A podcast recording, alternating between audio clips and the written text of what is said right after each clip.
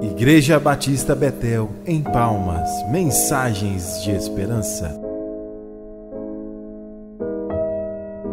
Vamos à leitura do texto. Colossenses 1, 16. Colossenses 1, 16. Nosso tema é Tudo começa com Deus. Irmãos, eu vou ler aqui na versão da Bíblia a mensagem.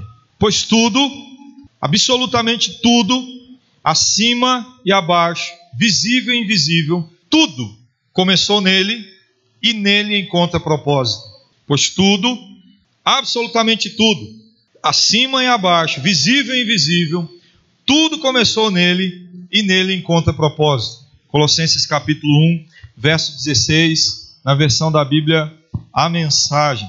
A grande verdade é que se nós queremos descobrir o propósito de Deus para as nossas vidas, nós precisamos entender que tudo começa com Deus. Eu não tenho a condição de viver e de experimentar os propósitos e o sentido da vida se eu não me voltar para Deus. O propósito da sua vida é muito maior que realização pessoal, a paz de espírito ou até mesmo a felicidade. Nós não estamos tratando aqui, queridos, da fórmula do sucesso, daquilo que você faz em 40 dias e que vai fazer com que sua vida mude no sentido de ganhar mais dinheiro, ficar mais bonito, ficar mais saudável. Esse tipo de coisa não é o interesse nosso esses dias, mas é entender que o propósito da nossa vida ele é maior até mesmo do que a nossa felicidade. Pode ser que nós estejamos tentando ser felizes por coisas que não agradem a Deus. Isso é absolutamente natural, porque o nosso coração é inclinado para o mal. Mas se nós precisamos e queremos entender o propósito da nossa vida, então a gente precisa saber de uma coisa: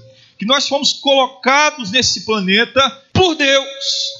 Gênesis capítulo 1 diz que o Senhor cria a humanidade. No Salmo 139 diz que ele vai esquadrinhando a humanidade para que ele tenha condições de perceber tudo que a humanidade é capaz de fazer. No texto que nós lemos, é possível observar que todas as coisas foram criadas nele, por ele, e em Cristo Jesus todas as coisas existem. Todas essas coisas existem. Então, o nosso caminho de começo, o começo da nossa caminhada, para entendermos o significado e o sentido da nossa vida, não pode ser olhar para mim. A autoajuda vem nos ensinar o seguinte: se eu perguntar o que eu quero, os meus sonhos, as minhas metas, se eu tiver foco, se eu olhar para dentro de mim, eu vou alcançar meus objetivos. É verdade. Se você fizer todas essas coisas, você vai alcançar o seu objetivo, mas não significa que você entendeu o propósito da sua vida. Alcançar os objetivos e entender o propósito da vida são coisas completamente diferentes. Jó capítulo 12, verso 10 diz o seguinte: Em sua mão está a vida de cada criatura e o fôlego de toda a humanidade. Deus tem as nossas vidas em suas mãos. E não só as nossas vidas no sentido de ter criado cada um de nós, mas no sentido de permitir a nossa existência até hoje. Queridos, imagine só o que, que controla a sua respiração. O que, que controla a sua capacidade de equilíbrio emocional? Para completar mais esse ano, teve uma previsão de fim do mundo. Dia 23 agora. O mundo não acabou, não, né? Tinha uma previsão do fim do mundo ontem. Você vê, as pessoas colocam esperança e crença em todo tipo de coisa, mas não conseguem perceber Jesus Cristo. Um historiador famoso do nosso tempo, numa entrevista num programa chamado Roda Viva, foi perguntado por uma matriz de uma novela da Globo e quando ela perguntou para ele, ela perguntou o seguinte: ela sabia que ele era católico, que foi criado na, na tradição católica, e ele foi questionado o seguinte: é, o, que, o que, que Deus é para você hoje? E a resposta daquele historiador foi muito simples: Deus é para mim hoje algo que me fez ser um ser humano melhor. Então eu tenho a ética do cristianismo, eu tenho o comportamento do cristianismo, eu tenho tudo aquilo que o cristianismo pode me oferecer mas depois que eu morrer, acabou. Eu vou virar pó, matéria que volta para matéria. Não tem mais nada além disso. A esperança desse sujeito, ela é mínima. Consequentemente, as consequências de suas ações no futuro, na eternidade, elas também não precisam ser medidas. Se eu não acredito que existe uma vida após a morte, ou uma consequência na eternidade, logo eu não preciso me preocupar em como eu vivo aqui, querido. Eu posso viver de qualquer jeito. Por quê? Todo mundo vai para o mesmo buraco. Mas a verdade é que a palavra de Deus não nos diz isso. Muito pelo contrário. Você não descobrirá o sentido da vida olhando dentro de você. O sentido da vida não está dentro de nós. É provável que já tenha tentado isso, mas você não criou você mesmo. Logo você não pode dizer por que foi criado. Perceba uma coisa: quando um produto chega nas nossas mãos, e a, a nossa tendência brasileira é horrível. Tem alguém aqui que lê manual de instruções? Depois do YouTube, então, aí que acabou o manual, né? A gente só vai lá nele. Mas, querido, a coisa mais difícil que tem para o brasileiro é ler o manual de instruções a gente bate no produto, a gente quebra o produto, a gente carrega mais do que deveria, a gente coloca numa tomada de 110 quando era 220, a gente faz todo tipo de coisa errada com o produto, porque a gente não tem o interesse de saber como é que funciona mesmo de verdade. Minha esposa é desse jeito, e ela quebra as coisas mesmo. Aí estou vendo lá, o trem está quebrando, e eu falo, para, só torcer. Né? Ah, tá. E essas coisas a gente vai fazendo. Agora perceba uma coisa: quando eu leio o manual, e eu atento às informações do fabricante, o que, que o fabricante faz para mim? Me revela o funcionamento das coisas. E como que não passe de que eu aprenda a usar. Não é legal esse negócio? Eu posso aprender a usar as coisas quando eu leio o manual. Da mesma forma, queridos, é a nossa relação com Deus. Eu não vou conseguir entender o propósito de Deus para a minha vida procurando dentro de mim, porque eu não me criei. Então, se eu olhar para dentro de mim, a única coisa que eu vou ver são dúvidas, questionamentos, dificuldades, mas eu não encontrarei respostas. As respostas estão naquele que me criou, as respostas estão no Criador. As respostas estão no Criador. Você só existe porque o Senhor deseja que você exista. Logo, viver quer dizer o quê? deixar Deus usá-lo para os propósitos dele e não você usar Deus para os seus propósitos particulares. Pensa comigo. Se foi Deus que me criou, então como é que eu faço para entender o propósito da minha vida? Recorro a ele. Se foi ele que me criou e eu entendo os propósitos que ele tem para mim, então o objetivo é que eu faça a vontade dele e não ele a minha vontade. Logo a minha oração deixa de ser assim: Senhor, eu quero isso, eu quero aquilo, eu quero aquilo outro. E a minha oração passa a ser uma oração que é ensinada em Mateus no capítulo 6: Que seja feita a tua vontade. Se Deus nos criou e Ele é que sabe o que é melhor para nós, o que é viver? Viver é cumprir os propósitos de Deus. À medida que um passarinho não, não consegue voar e cantar, ele perde o sentido de ser pássaro. Se eu arranco as asas e impeço que ele cante, ele pode até ser percebido como pássaro, mas defeituoso. Você está percebendo? Se eu estou aqui nessa terra e Deus já criou um projeto para mim, e eu não me atento a esse projeto e passo a viver do jeito que eu quero, querido, a minha vida vai ser cheia de falhas e circunstâncias que não conseguem ser melhoradas nunca porque eu abri mão de viver a vontade de Deus. Perceba uma coisa: eu posso ser uma pessoa bem-sucedida, eu posso ter dinheiro, eu posso ter uma família boa, eu posso ter um emprego bom, eu posso ter uma pessoa de bem, e mesmo assim não ter cumprido os propósitos de Deus. Eu posso ser alguém que, que faz as coisas de forma a a alcançar aquilo que é o objetivo padrão do mundo, sem pensar em pecado. Não precisa pensar necessariamente em pecado. Pensa, ganhar dinheiro com honestidade, ter, ter, ter recursos, bens materiais. Isso não significa que eu cumpri ou que eu alcancei os propósitos de Deus para minha vida. Me lembro de uma história que minha esposa contou de uma juíza aposentada que ela encontrou numa viagem. E ao conversar com essa juíza, é, ao saber da vida dela, e ela encontrou com, com minha esposa, ela ainda não estava, a gente ainda estava começando a namorar, na dúvida ainda, né? E, e essa senhora foi conversar com ela e falou assim: Ó, minha filha, tudo bem? Tá, tudo bem. Tá. O que, que a senhora faz da vida?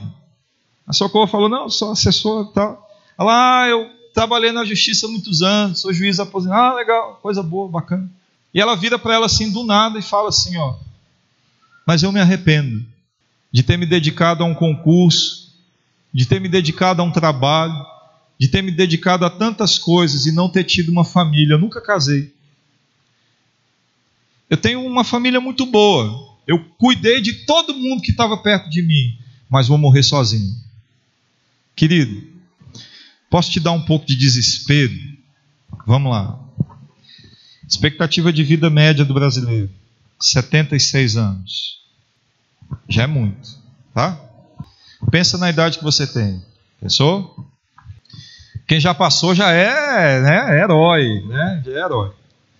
Mas pensa mais ou menos aí na idade que você tem, pensou? Tá, no país como o nosso, 82 anos assim já é herói. Tá bom. Agora começa a pensar numa coisa. Como é que eu e você já vivemos até agora essa vida? As coisas que nós já alcançamos. Se a gente parar para pensar desse jeito, tem coisa que eu queria chegar na idade que eu tô e já ter alcançado, eu não, não alcancei e nem nunca vou alcançar. Porque para que eu alcance essas coisas que eu gostaria de alcançar na idade que eu tenho, eu vou ter que fazer a opção de um outro estilo de vida, que às vezes não envolvo nem minha esposa na história, tá entendendo? E assim a gente vai vivendo. A nossa vida ela não é cheia de realizações o tempo inteiro, nós temos muitas frustrações. Por isso que é tão importante entender o que é essa caminhada que Deus tem para nós e quer conosco, para que a gente comece agora a experimentar isso e comece a parar de viver os arrependimentos daquilo que não foi feito. Eu às vezes converso com pessoas que são dirigidas, o quem, quem guia a vida delas é uma mágoa de um pai em 1829, quando o pai falou para ele que ele nunca ia ser ninguém na vida, e ele está magoado com o pai e não consegue mais fazer nada na vida. Eu conheço pessoas que são dirigidas é, por um sentimento de derrota, que alguém falou um dia que não ia dar certo e agora não deu certo mais.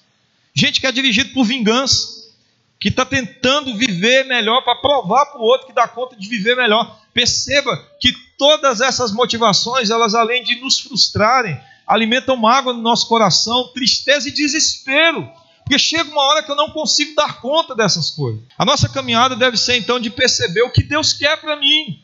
Porque quando eu descubro o que Deus quer para mim, eu vivo mais tranquilo, entendendo aquilo que Ele não quer. Porque existem coisas na caminhada que Deus não quer que eu faça. Para você ter uma ideia, Lucas capítulo 12, 20. Lucas 12, 20. A palavra de Deus diz assim: Contudo, Deus lhe disse: insensato, essa mesma noite a sua vida lhe será exigida. Então, quem ficará com o que você preparou?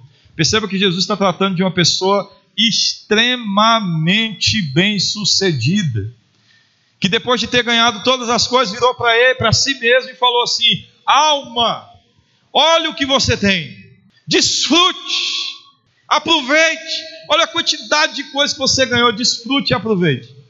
E é interessante você depois ler em sua casa o capítulo 12 inteiro de Lucas, para você perceber a historinha. E a palavra de Deus vem dizer que esse insensato, você sabe o que é um insensato? O livro de Provérbios ele trata da figura do insensato. Você já tentou discutir com alguém que não ouve? Já? Só tem um jeito de discutir com alguém que não ouve: porrada. Vocês vão ter que ir para a briga. Aí a gente prefere evitar a porrada, né? Aí fica aquela. O insensato é aquele que se coloca na condição de não aprender mais, de não, ele não vai ouvir. E a Bíblia fala então que o insensato determinou um caminho para ele. E o caminho foi de quê? De ter muitos recursos. E quando ele percebeu com muitos recursos, o que, que o insensato falou? Agora eu estou legal. E a Bíblia vira e fala para ele: não, agora você confirmou que é um insensato, que os seus muitos recursos só te serviram para perdição. Só te serviram para perdição. Perceba que a Bíblia deixa claro que eu posso ser até alguém que deu certo na vida, mas que não deu certo na caminhada com Deus. Existe uma diferença muito grande. Nesse sentido, irmãos, é importante a gente perceber que para que nós possamos entender o propósito de Deus para nós, nós temos duas opções. A primeira é a especulação. Quando eu teorizo, quando eu acho, quando eu penso, quando eu suponho. Ah, eu acho que tem vida após a morte. Ah, eu acho que não tem. Ah, eu acho que Deus existe. Eu acho que Deus não existe. Veja só. A caminhada da humanidade durante um tempo foi de se voltar para Deus. E o controle da igreja era a partir dessa crença: Deus existe, então a igreja controlava todas as coisas. Só que há 500 anos atrás, com Calvino e Lutero, explode um movimento chamado Reforma Protestante. Esse ano é o ano de comemoração dos 500 anos da Reforma Protestante.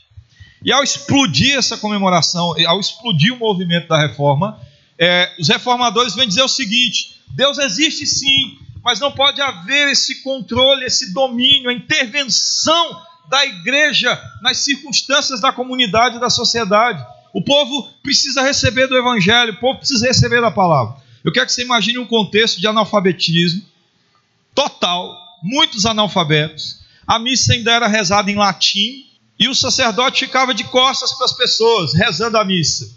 Não era para entender, irmãos. Pouquíssimas pessoas tinham acesso à Bíblia. E as que tinham acesso à Bíblia era a Bíblia em latim. Então o que, era preciso ser feito? Dar a Bíblia na língua do povo. Só como é que eu vou dar a Bíblia na língua do povo se o povo não sabe ler? Então a igreja protestante vem e ensina o povo a ler. Você tem uma ideia? A escola bíblica dominical ela foi criada para ensinar crianças a ler e escrever. Foi um método que um pastor desenvolveu para ensinar a ler e escrever através da Bíblia. E assim foi criada a escola bíblica dominical. Ela não foi para ensinar religião, ela foi criada para ensinar a ler e escrever através da Bíblia. O tempo vai passando e a partir da Revolução Industrial e da Revolução Francesa, a, a grande expectativa agora é provar que Deus não existe. Que Deus era um negócio criado pelo homem, mas nós estamos criando máquinas e a ciência está melhorando e a gente está provando que consegue viver sem Deus. O darwinismo vem, surge uma série de elementos para comprovarem que Deus não existe, que Deus morreu. Só que, como esse movimento é impossível, não só pelo fato da existência de Deus ser comprovado é, por elementos da natureza, a natureza e a criação revelam claramente a existência de um ser soberano. Querido, se o Sol estivesse milimetricamente diferente da órbita que ele está passando agora, ou nós estaríamos mortos com seu calor, mortos com frio, congelamento. Eu estou falando de milímetros. Nós estamos circulando no universo sem cair na, na, no universo e sem nos perdermos na rota da Terra, na rotação da Terra. Deus tem o controle da criação em suas mãos e governa todas essas coisas. Quando o homem não consegue mais provar a existência de Deus, qual que é a tentativa do homem? É mostrar então que existe Deus. Amém. OK, existe Deus, mas existe Deus do seu jeito. Que Deus que você quer? Ah, eu quero um Deus da natureza. Então, para lá o Deus da natureza. Ah, eu quero um Deus da criancinha. Então, tá o Deus da criancinha. E o ser humano foi se apegando a revelações de Deus à sua própria imagem, semelhança.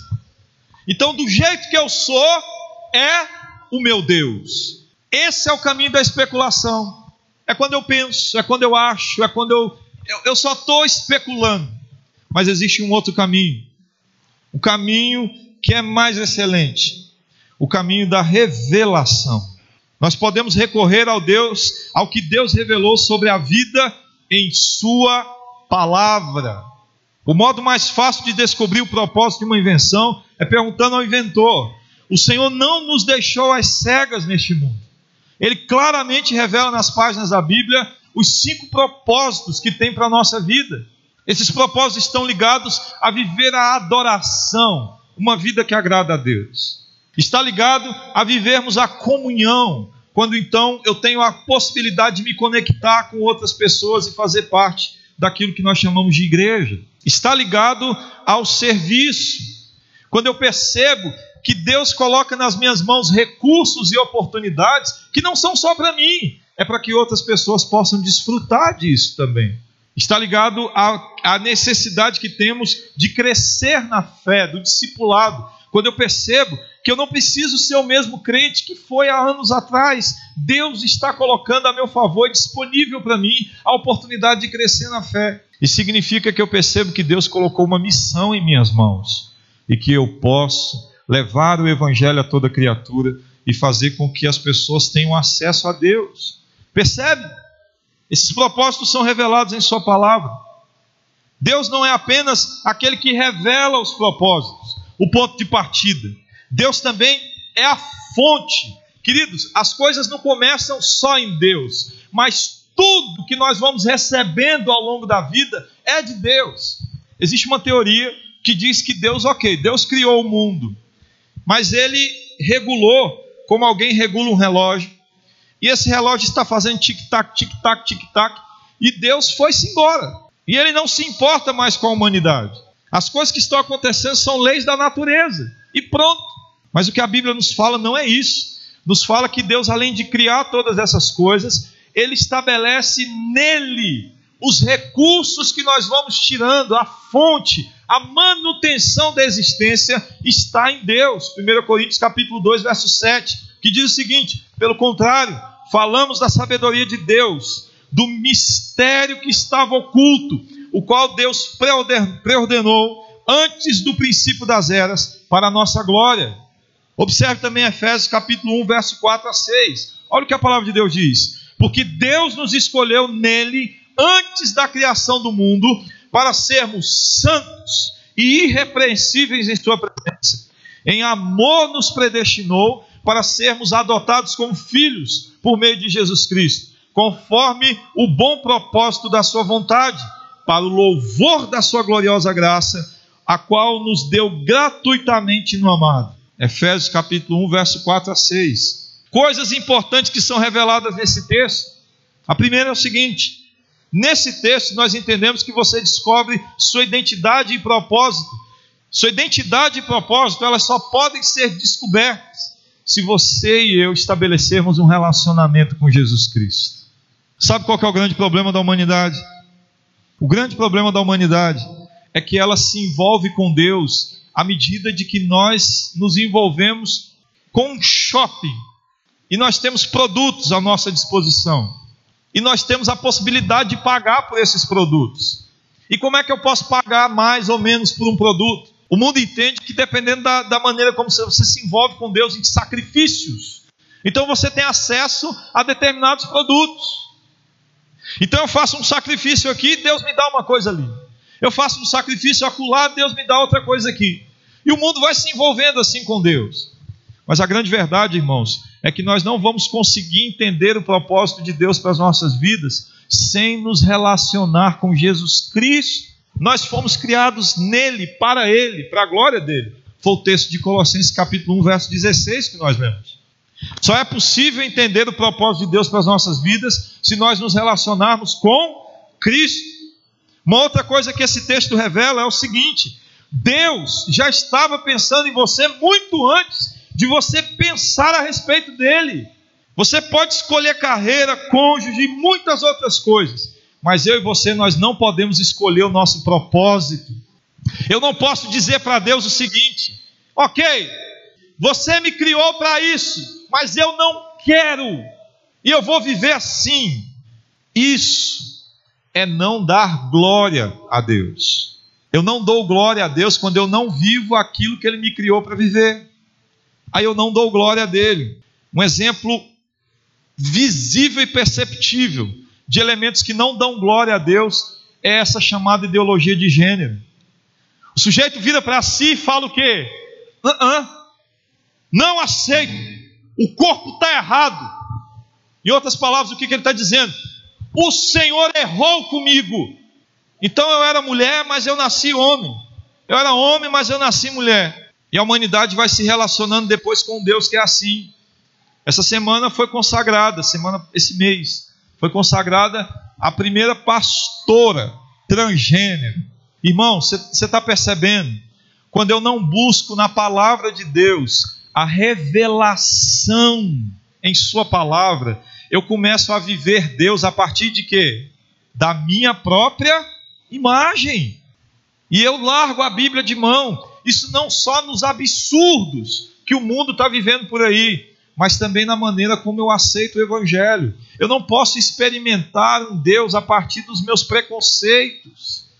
Sabe por quê? Porque Deus é Pai, amém, irmãos?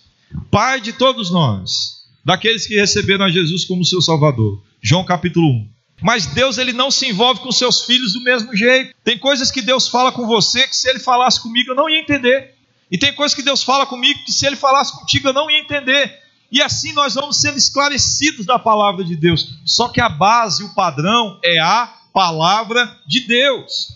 Você pensa, nós temos mais de dois mil anos de história cristã. Em mais de dois mil anos, os teólogos, os pais na fé, os apóstolos, as pessoas foram vivendo história e o evangelho em suas veias. Eu não posso, da noite para o dia, inventar uma coisa que eu li na Bíblia e falar que aquilo é verdade sem consultar a história do cristianismo. Saber se alguém já tinha pensado aquilo antes. E a grande verdade é que quando eu invento a roda e crio uma teologia que é só da minha cabeça, via de regra, eu estou pecando e sendo herege. A terceira coisa que esse texto de Efésios capítulo 1, verso 4 a 6 nos revela o seguinte: o seu propósito de vida encaixa-se em outro propósito muito maior, que Deus planejou para a eternidade. Queridos irmãos, eu jamais vou conseguir entender o propósito de Deus para a minha vida se eu não me voltar para Ele. E eu jamais vou conseguir entender o propósito de Deus para a minha vida se eu não me envolver com aquilo que Ele quer que eu me envolva. Mas uma coisa eu preciso entender: Deus está interessado em revelar o meu propósito de vida para que eu me envolva num propósito maior. Esse propósito maior é a eternidade e suas consequências. Ele não me criou para estar sozinho no mundo, perdido de qualquer jeito.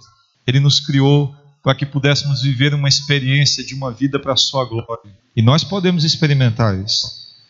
E eu lhe convido a fazer isso esses dias, a repensarmos, a vermos todas essas coisas. Eu gostaria de orar por você. Você que fala assim, pastor, eu tenho dificuldade em saber o que Deus tem para mim. Ou às vezes você já está até tranquilo quanto a isso, mas que nós possamos repensar tudo isso que Deus quer de nós e entendermos que não tem idade para experimentarmos uma vida dirigida pela graça de Deus. Muito pelo contrário, qualquer idade é boa para que possamos fazer isso. Pai amado, obrigado, Deus, por tua palavra. Obrigado por essa noite. Obrigado por aquilo que o Senhor está fazendo nessa igreja. Nós nos consagramos a Ti e dizemos ao Senhor que queremos viver uma vida para a glória do Teu nome. Eis-nos aqui, Senhor. Eis-nos aqui, Senhor. Eis-nos aqui. Essa noite nós te imploramos que esses dias sejam marcados por tua presença, por um grande mover do Espírito do Senhor em nossas vidas e corações, e que possamos experimentar o agir do Senhor em cada casa, em cada momento, em cada culto, em cada reunião, em cada momento de oração. Que essa semana de oração que o Senhor possa nos permitir viver seja impactante em nossas vidas, Pai. Em nome de Jesus. Para que tenhamos sim a oportunidade de viver tudo isso e de experimentarmos de tua graça em nossas vidas. Senhor, em nome de Jesus, cada coração que está aqui nessa noite, Senhor, cada vida, cada pessoa que tem sofrido, às vezes, é, por buscar sonhos que nunca acontecem, por buscar situações que nunca são realizadas. Nos ajude a viver para a glória do teu nome, Senhor. Essa oração que nós fazemos nessa noite. Em nome e por amor de Jesus Cristo. Amém, Senhor. Amém, Senhor. Querido, não tenha medo. Deixa Deus revelar a sua vontade ao seu coração, em nome de Jesus. Amém?